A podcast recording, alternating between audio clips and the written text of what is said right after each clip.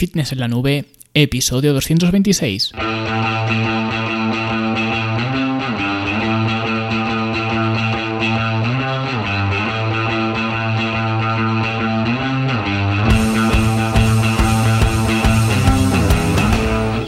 Bienvenidos a todos un viernes más aquí a vuestro podcast a Fitness en la Nube donde hablamos de fitness, de nutrición, de entrenamiento y donde cada viernes, cada semana os traigo las técnicas, consejos, estrategias, trucos y como queráis llamar para que construyáis un mejor físico y tengáis un estilo de vida más activo y más saludable. Hoy vamos a hablar de un tema bastante interesante y que por lo general suele crear cierta confusión, que son dos conceptos como la fuerza y la hipertrofia. Y vamos a intentar verlos de una forma más clara y sobre sobre todo la relación que hay entre ambos. Y antes de meternos en el barro, como siempre, pues un pequeño inciso para hablar de la Academia de Fitness en la Nube, la academia para verte mejor, sentirte mejor y rendir mejor, donde encontraréis cursos, talleres prácticos, programas de entrenamiento, recursos, ebooks, manuales, planes de alimentación y todas las herramientas para que consigáis mejorar paso a paso vuestro estilo de vida. Como sabéis, seguimos con el curso de selección de ejercicios, donde ya hemos visto la segunda clase, recordad que la primera clase la saqué también en formato podcast la semana pasada, en abierto para todos vosotros, que la pudierais escuchar. Y ya hemos hecho la segunda clase donde hemos visto la contracción dinámica, que es un factor eh, pues muy a tener en cuenta a la hora de seleccionar un ejercicio o mejor dicho quizás a la hora de comparar qué ejercicio es más eficiente que otro.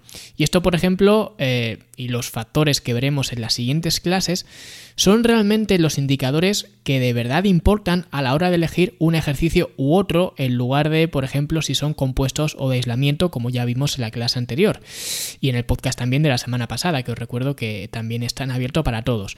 Y nada, para los que queráis ver esta clase, las próximas clases y todos los cursos y talleres actuales y futuros, pues fitnessenlanube.com son 10 euros al mes y tenéis acceso a todo el material formativo. Y nada, ahora sí, vamos a hablar de la fuerza y la hipertrofia. Y quiero que este episodio sea cortito, lo más corto que pueda, porque en realidad lo que quiero comentar es algo muy breve.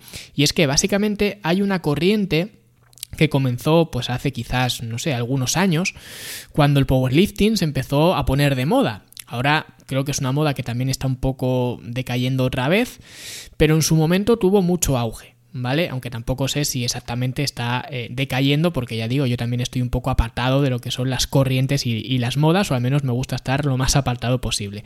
Pero sí que creo, tengo la intuición que está un poco decayendo otra vez, ¿vale? Pero sí que tuvo un momento bastante álgido, y entonces en ese momento fue cuando empezaron a ponerse de moda pues hacer, por ejemplo, la sentadilla, peso muerto y press de banca, ¿no? Que mucha gente empezaba a llamar los básicos, entre comillas, ¿no? Porque obviamente si eres un powerlifter, claro que son los básicos, porque son los movimientos de competición, son los que por competición, si tú compites, tienes que hacer esos ejercicios, son básicos, ¿vale? No te puedes considerar powerlifter si no haces sentadilla, press de banca o, eh, o peso muerto, ¿vale? Los tienes que hacer. Pero claro, más allá de eso, de esa funcionalidad, el apodo de los básicos no sé por qué se lo habrán eh, ganado, ¿no? El caso es que se empezó a postular la teoría popular de que si tú te hacías más fuerte en esos básicos, es decir, si conseguías mover más y más peso, indiscutiblemente te ibas a hacer más musculoso. Por lo tanto, se hizo una correlación entre fuerza e hipertrofia. Si eres más fuerte, serás más grande, ¿no? Básicamente esta es la, hipótesis, ¿no? Y es una hipótesis aceptada por muchos y sobre todo también incluso por muchos entrenadores que caen ciegamente en esta hipótesis sin ver más allá y piensan, ah, si levanto 50 kilos, tengo X músculo, por lo tanto, si levanto 100 kilos, tendré 2X músculo, o al menos X siempre será más, ¿no? Será mayor. Aunque no sea el doble, pero siempre aumentará.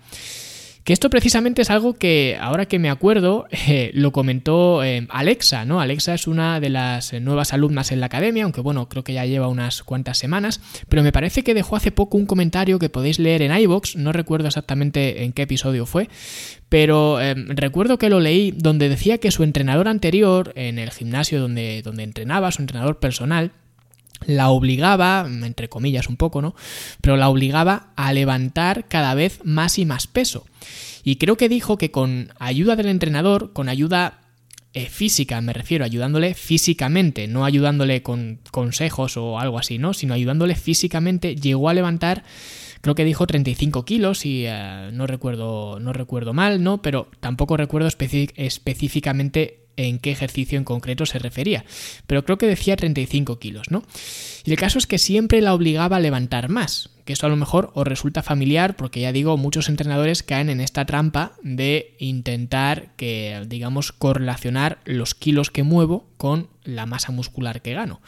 Y esto para mí es un problema porque significa, primero, no entender bien esta relación que quiero explicar hoy, porque evidentemente obligar a una persona a meter más peso en la barra cuando esa persona ni está preparada físicamente, ni sobre todo ni se ve con confianza para mover ese peso, porque cuando tú aumentas el peso en un ejercicio tienes que tener la confianza, luego puedes fallar, eso nos ha pasado a todos, pero tienes que tener la confianza de que a priori puedes mover ese peso, no puedes incrementar el peso si no estás eh, con esa confianza de poder moverlo, que ya digo que luego puedes fallar.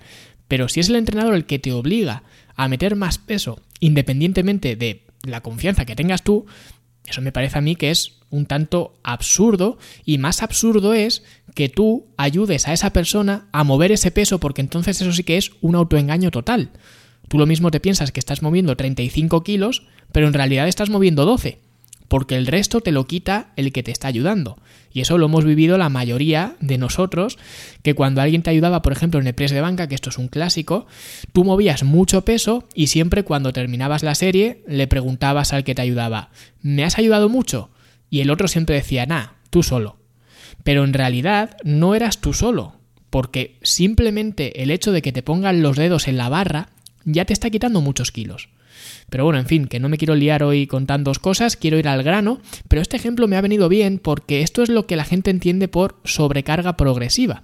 Cuando una persona le dice sobrecarga progresiva, lo primero que se le viene a la mente es que debes levantar más y más peso para poder así ser más y más grande.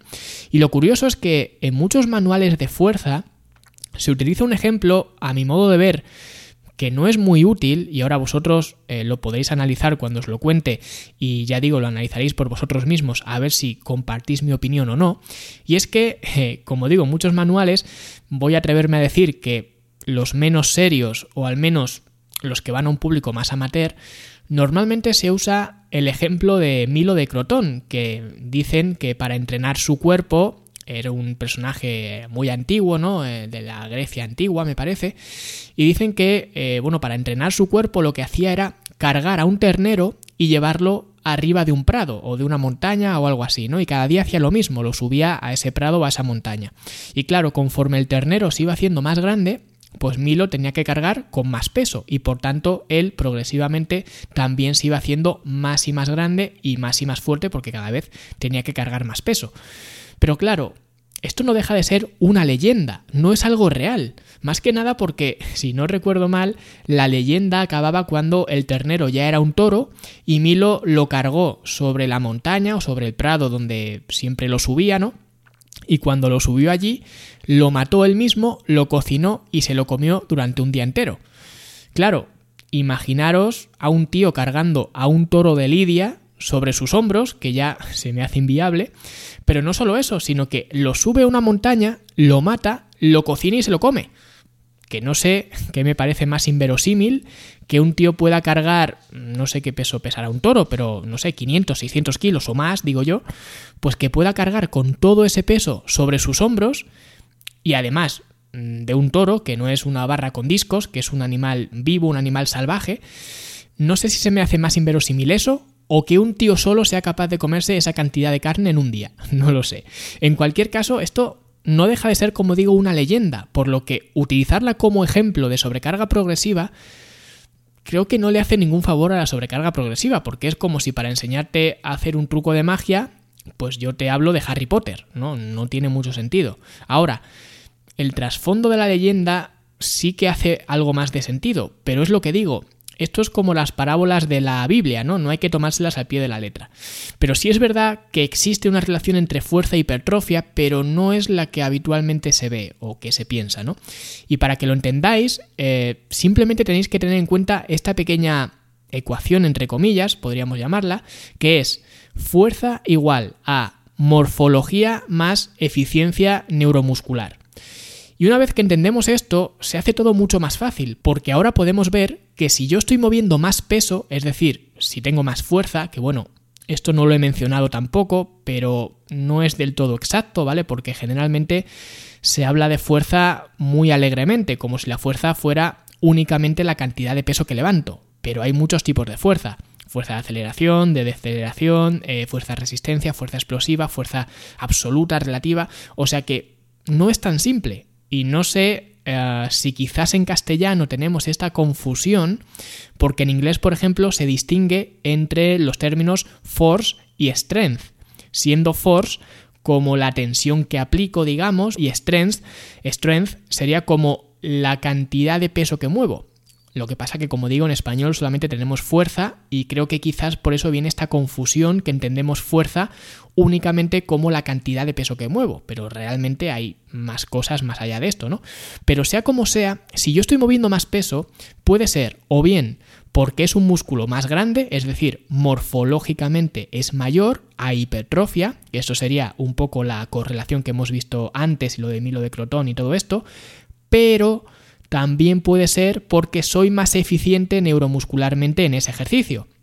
Es decir, que soy capaz de activar más unidades motoras y hacerlo al mismo tiempo para poder mover más cantidad de peso. O también puede ser por una mezcla de las dos, de que efectivamente sea más grande, sea más musculoso, pero ese aumento de mi fuerza no se deba únicamente a que soy más grande, sino también a que he desarrollado más eficiencia neuromuscular. Y por tanto, esto significa que un músculo más fuerte puede ser un músculo más grande efectivamente, pero también puede que no lo sea, ¿vale? Ahora, lo más interesante de esto es que lo contrario sí que se cumple. Un músculo más grande siempre va a ser más fuerte. Que aquí es donde viene el error. La gente busca la fuerza para ganar hipertrofia, cuando en realidad debería buscar la hipertrofia y el aumento de la fuerza será un daño colateral, podríamos decir. Que esto lo dice mucho Scott Abel, dice, entrena para hipertrofia y la fuerza vendrá. Y si tienes en cuenta esto que he comentado antes, es cierto, ¿vale?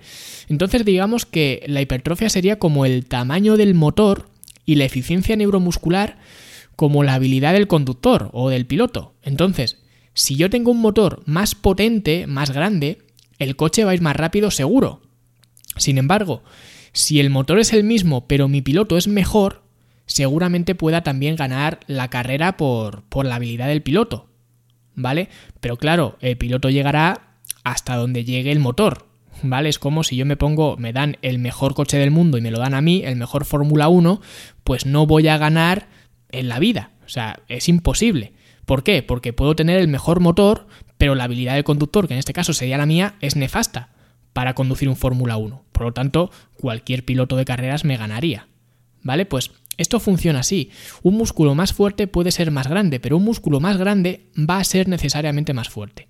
Y esto se puede ver también a nivel observacional, si por ejemplo miráis eh, levantamientos de categorías junior, de powerlifter, por ejemplo, o categorías quizás más amateur, ¿vale? Y especialmente de pesos no muy grandes, porque si son pesos muy grandes, pues ah, digamos que hay una cantidad de grasa corporal bastante excesiva que realmente quizás no se va a ver o no se va a apreciar eh, de forma muy exacta. Pero si vemos eh, categorías pequeñas, ya digo, chavales que pesan 70 kilos, vais a ver que están levantando una cantidad bestial de peso. Y son gente que no aparenta en absoluto que levante pesas, o al menos no aparenta que mueva tanto peso, no te lo esperas. ¿Vale? Pero lo levantan porque consiguen esa eficiencia neuromuscular. ¿Pero qué ocurre? Que aquí es donde viene también un poco la trampa, que mucha gente utiliza el argumento de la fuerza para decir, jamás vas a ver a una persona que levante 150 kilos en press de banca y que tenga un pecho pequeño. Conclusión, tienes que mover cuanto más peso mejor. Pero esto, a pesar de ser cierto, es un argumento algo tramposo, como digo, porque básicamente se sigue aplicando la misma regla que os he dado antes, fuerza igual a morfología más eficiencia neuromuscular. ¿Qué ocurre? Que un powerlifter con muchísimos años de experiencia entrenando ya cada vez va siendo más y más difícil que consiga mejorar la eficiencia neuromuscular.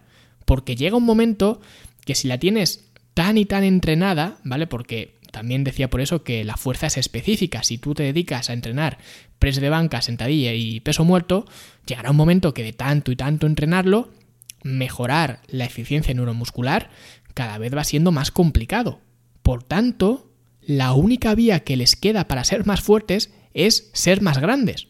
En la analogía, por ejemplo, que he puesto antes del piloto y el motor del coche, cuando llegue un momento en el que ya no puedas ser mejor piloto porque tu habilidad ya sea prácticamente inmejorable, estés en el pináculo de, de, tu carrera, ¿no?